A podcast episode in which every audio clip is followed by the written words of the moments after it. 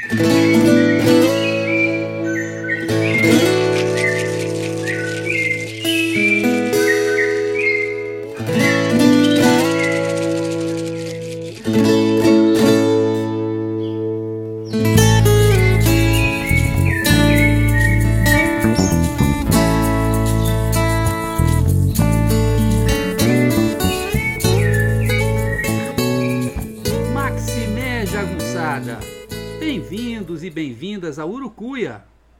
podcast feito para te ajudar a ler Grande Sertão Veredas e outras obras do nosso amado João Guimarães Rosa.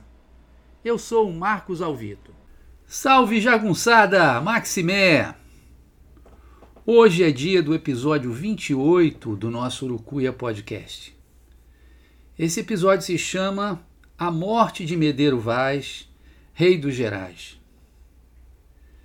Eu vou falar hoje da morte épica do chefe mais lendário e respeitado presente no livro.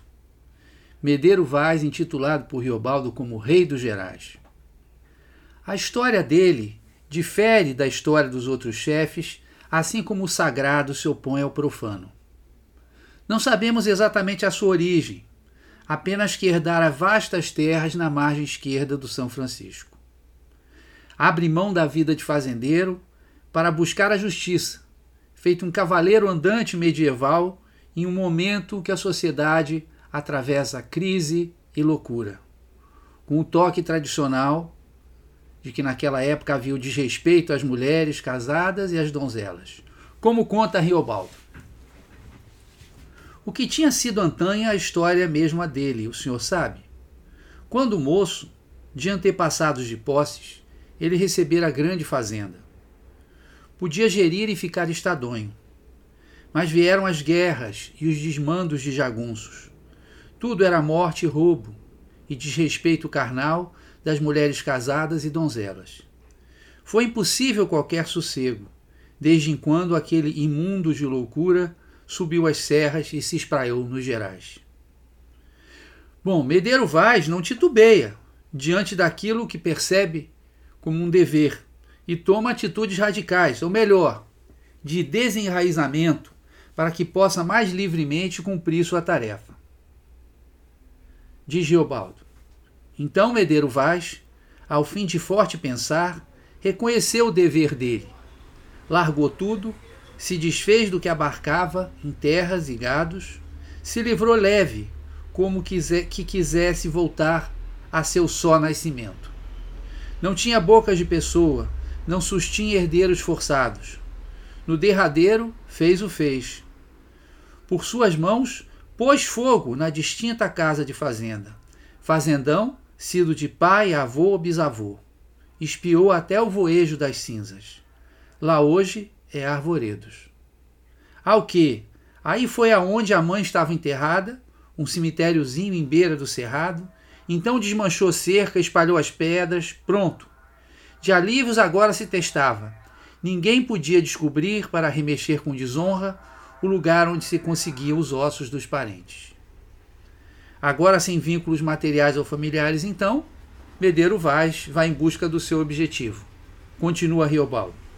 Daí, relimpo de tudo, escorrido de si, escorrido dono de si, ele montou em ginete, em cachos d'armas, reuniu chusma de gente corajada, rapaziagem dos campos, e saiu por esse mundo em roda para impor a justiça. De anos andava. Nem mesmo Joca Ramiro, em quem Medeiro Vaz confiava para tomar conta do sertão, podia se comparar a Medeiro Vaz, pois, como lembra Riobaldo, Joca Ramiro também igualmente saía por justiça e alta política, mas só em favor de amigos perseguidos e sempre conservava seus bons haveres. Mais do que um chefe ímpar, Medeiro Vaz é caracterizado como alguém de outra época, como se fosse um homem da Idade de Ouro. Afirma Riobaldo que Medeiro Vaz era de uma raça de homem que o senhor mais não vê, eu ainda vi. Ele também o chama de um homem antigo, um outro homem, homem de outras idades, andava por este mundo com mão leal, não variava nunca, não fraquejava, como se ele fosse feito de outra massa, como se ele tivesse outra essência. A firmeza, a seriedade e a economia de palavras eram marcas da sua forma de comandar. Riobaldo lembra que confiança, o senhor sabe, não se tira das coisas feitas ou perfeitas. Ela rodeia o quente da pessoa. E como ele garante, em Medeiro Vaz, tudo nele decidia a confiança de obediência. Sendo assim, Medeiro Vaz se impunha com a força da sua presença. Diz Riobaldo. Ele tinha um conspeito tão forte que perto dele até o doutor, o padre e o rico se compunham. Podia abençoar ou amaldiçoar. E homem mais moço, por valente que fosse, de beijar a mão dele não se vexava. Por isso, nós todos obedecíamos. Cumpríamos choro e riso, doideira e juízo. Tenente nos gerais ele era. A gente era os Medeiro Vazes. Seu aspecto remetia à ideia de antiguidade. Parecia mais velho do que era, como se fosse a representação de um grande pai, a quem, como afiança Riobaldo, a um assim a gente podia pedir a bênção, se prezar. E continua ele descrevendo Medeiro Vaz. Medeiro Vaz, retratal, barbaça, com grande chapéu rebuçado, aquela pessoa sisuda, circunspecto com todas as velhices, sem nem velho ser. Como costuma acontecer, a seriedade andava de mãos dadas com poucas palavras. Medeiro Vaz era homem sobre o sisudo, diz Giobaldo, nos usos formado, não gastava as palavras. Nunca relatava antes o projeto que tivesse, que marcha se ia amanhecer para, para dar. Riobaldo garante que Medeiro Vaz não era carrancista, mas era sisudo. Às vezes falava sozinho e não gostava de falatório perto dele. Embora calado, aceitava todo bom e justo conselho, mas não louvava a cantoria. Grupo com muita gente conversando, Medeiro Vaz não estava. E, mais importante do que tudo, seu segredo era de pedra. Sua chefia era firme, prática e atenta aos detalhes. Até mesmo na composição do seu bando, ele fez sua escolha. Diz Giobaldo: Diferente melhor foi quando estivemos com Medeiro Vaz. Maior número lá era de pessoal dos gerais, gente mais calada em si e sozinha, moradores das grandes distâncias. Medeiro Vaz exibia costumes arcaicos, usava rapé, calçava velhas botas de caititu, que é o porco do mato, e deitava de camisolão e barrete quando a guerra permitia. Dormia pouco e acordava de madrugada para andar vagarosamente pelos arredores do acampamento, como se estivesse vigiando o sono dos seus homens. Né? Outro traço importante era a sua religiosidade. Antes de dormir, ajoelhava e rezava o terço. Carregava junto do corpo um bentinho milagroso. Quando Riobaldo e Diadorim o encontram, ele comanda a saída do bando com uma só palavra, aleluia, cujo significado último é alegria, mas é uma palavra de cunho religioso. E curiosamente, antes de tentarem atravessar o lido do Sussuarão, consulta uma adivinha, Ana dos Usa, filha de ciganos. Ouçam o episódio 23 para essa travessia fracassada do lido do Sussuarão. Mas esta religiosidade não impedia de, não impedia de ser um juiz severo e impiedoso. Diz Geobaldo: se ele, em honrado juízo, achasse que estava certo, Medeiro Vaz era solene de guardar o rosário na algibeira, se traçar o sinal da cruz e dar firme ordem para se matar uma a uma as mil pessoas. Mas em termos do sertão, era considerado justo. Conta Riobaldo. Mas a vantagem nossa era que todos os moradores pertenciam do nosso lado. Medeiro Vaz não maltratava ninguém sem necessidade justa. Não tomava nada à força, nem consentia em desatinos de seus homens. Esbarrávamos em lugar, as pessoas vinham, davam o que podiam em comidas, outros presentes. É por isso que, em sua perambulação pelo sertão, Riobaldo não encontra quem tivesse ouvido falar de Zé Bebelo, Hermógenes ou Ricardão, nem tampouco dele, o atual chefe Urutu Branco mas todos sempre sabiam quem era Medeiro Vaz. Diz Geobaldo, às vezes, não sei porquê, eu pensava em Zé Bebelo. Perguntava por ele em outros tempos. E ninguém conhecia aquele homem lá, ali. O de que alguns tivessem notícia era da fama antiga de Medeiro Vaz. O digníssimo fazendeiro seu Ornelas, por exemplo, orgulhava-se muitíssimo de ter sido amigo do lendário chefe. Ele diz numa conversa durante o jantar para o Riobaldo. Aqui é que se abancava Medeiro Vaz quando passou. E acrescenta logo depois, em tom solene: Amigo meu, Medeiro Vaz, a outra ocasião, travou combate no Conta-Boi, daqui a duas léguas, contra os de um Ptolomeu Guilherme. Defunto amigo Medeiro Vaz, que a alma dele Deus haja. Adiante comandava em frente, para o exemplo.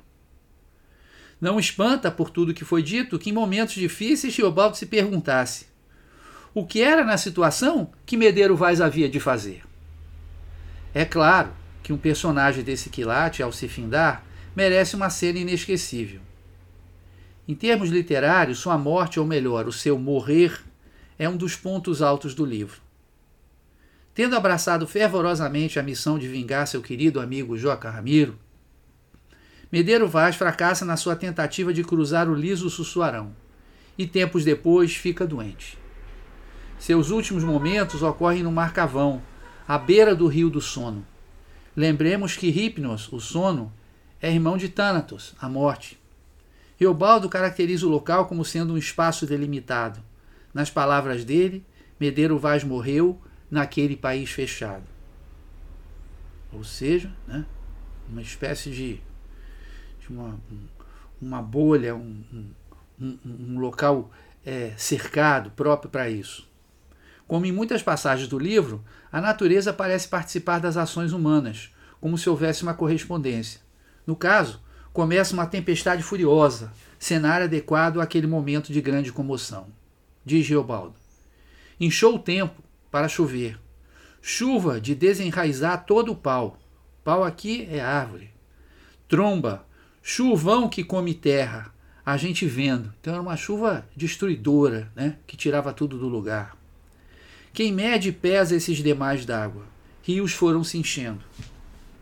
Todo o bando já estava em torno do chefe, em um ritual de homenagem e de despedida. Por conta de ter chovido toda a noite, as árvores estavam encharcadas. Um vento frio e a umidade incomodavam o chefe moribundo. Seus homens o protegiam com couros espetados numa estaca, que tinha o nome do animal-chave do sertão, o boi, né, como se fossem escudos eles estavam debaixo de grandes árvores, o que condiz com a grandeza de Medeiro Vaz. O rio fazia um barulho nervoso, como tivesse sabendo do que estava acontecendo naquela hora. Medeiro Vaz estava deitado numa manta de pele de bode branco. Aqui temos que fazer uma observação. O bode é um animal que não aparece no livro. Há um jagunço de mau comportamento próximo a um sátiro chamado Fancho Bode, que desafia Diadorim com um péssimo resultado. Mas o animal bode simplesmente não aparece. Sendo assim, é estranho que, de repente, nós tenhamos uma pele de bode branco a servir de último repouso para Medeiro Vaz. Nem preciso dizer o quanto Guimarães Rosa gostava de espalhar símbolos por toda a narrativa. Não só espalhar, né? Mas, na verdade, articular esses símbolos. Ora, em Atenas havia uma festa intitulada Patúrias, em que as crianças nascidas no ano anterior eram apresentadas ao corpo de cidadãos. O detalhe é que o deus, qual deles ainda não se tem certeza, aparecia vestido com uma pele de bode preto. O bode era muito utilizado na Grécia em sacrifícios e entre as tribos de Israel havia a figura do bode expiatório. Este, de certo, não era o papel de Medeiro Vaz. Podemos especular, todavia, invertendo o ritual das apatúrias. Se neste havia a apresentação dos recém-nascidos, no caso de Medeiro Vaz, em que a cor da pele de bode foi invertida, é a morte que está sendo representada. O fato é que o chefe estava nos seus últimos momentos, com a barriga inchada, cheio de dores e com dificuldade para respirar. Ele arquejava enquanto os homens, ajoelhados em torno como vassalos diante do seu suzerano, seguravam couros abertos para proteger a morte dele. A morte desse grande chefe é um ritual que tem que ser muito bem executado. Nesse momento desaba uma pancada de chuva pesada. Era o momento liminar do crepúsculo, passagem do dia para a noite, da vida para a morte. Riobaldo não acreditava que um homem daquela qualidade podia se acabar. Medeiro Vaz, todavia, ainda se ocupa ou tenta se ocupar da sua última ordem, para estabelecer quem seria o seu sucessor. Olha para Riobaldo e, com muita dificuldade, pergunta quem vai capitanear o bando dali para frente. Mas depois não consegue mais levantar a mão para apontar o seu favorito, para apontar Riobaldo, pois a morte pôde mais. Na belíssima imagem, foi dormir em rede branca, cor que aqui representa a pureza e a eternidade. Da mesma forma também que a pele branca do bode, como nós vimos acima. Riobaldo comenta que foi o dia de alta tarefa de Medeiro Vaz. Se ninguém pode vencer a morte, há que saber como morrer. E Medeiro Vaz fora chefe, preocupado com seus homens e com o bando até o último momento. Riobaldo, emocionado, tinha vontade de cantar versos que deveriam ser entoados em coro, o chamado coreto. Meu boi preto, mocangueiro, árvore para te apresilhar, palmeira que não debruça, buriti sem entortar. Aqui, Medeiro Vaz é, é comparado a um boi preto manhoso, mocangueiro, impossível de prender, a uma palmeira que não verga, a um buriti que não entorta. Mais tarde ele formula outra imagem. Medeiro Vaz morreu em pedra, como o touro sozinho berra feio, conforme já comparei uma vez. Touro preto, todo urrando no meio da tempestade. Para Riobaldo, era um fato tão relevante que deviam de tocar os sinos de todas as igrejas. Os ritos funerários são simples, mas comoventes. Começam assim que a chuva cessa. Mais uma vez temos essa correspondência entre a natureza e as ações humanas. O corpo é coberto com palmas de buriti novo, cortadas molhadas. O buriti é o símbolo maior da vida e da beleza no sertão, joia vegetal das veredas, que são oásis no meio né, daquele território tão áspero. Ainda por cima, as palmas de Buriti são novas, estão molhadas, em uma dupla simbologia da vida, aqui do renascimento. Todo o bando passa a madrugada em torno do corpo do chefe. Na aurora, momento em que nasce o dia, cava uma cova funda, de acordo com o peso e a importância de Medeiro Vaz. E ali, à beira do rio do sono, onde ele enfrentara seu último inimigo, a morte, ele é recebido pelo solo sagrado.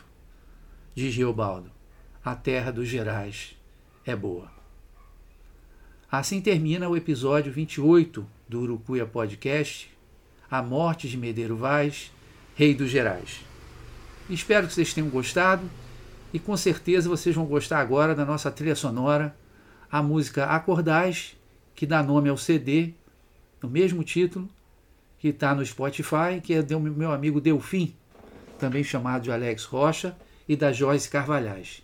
Então, com vocês, o Acordais. Valeu, jagunçada! Um grande abraço, Maximé! Até o episódio 28. Beijo!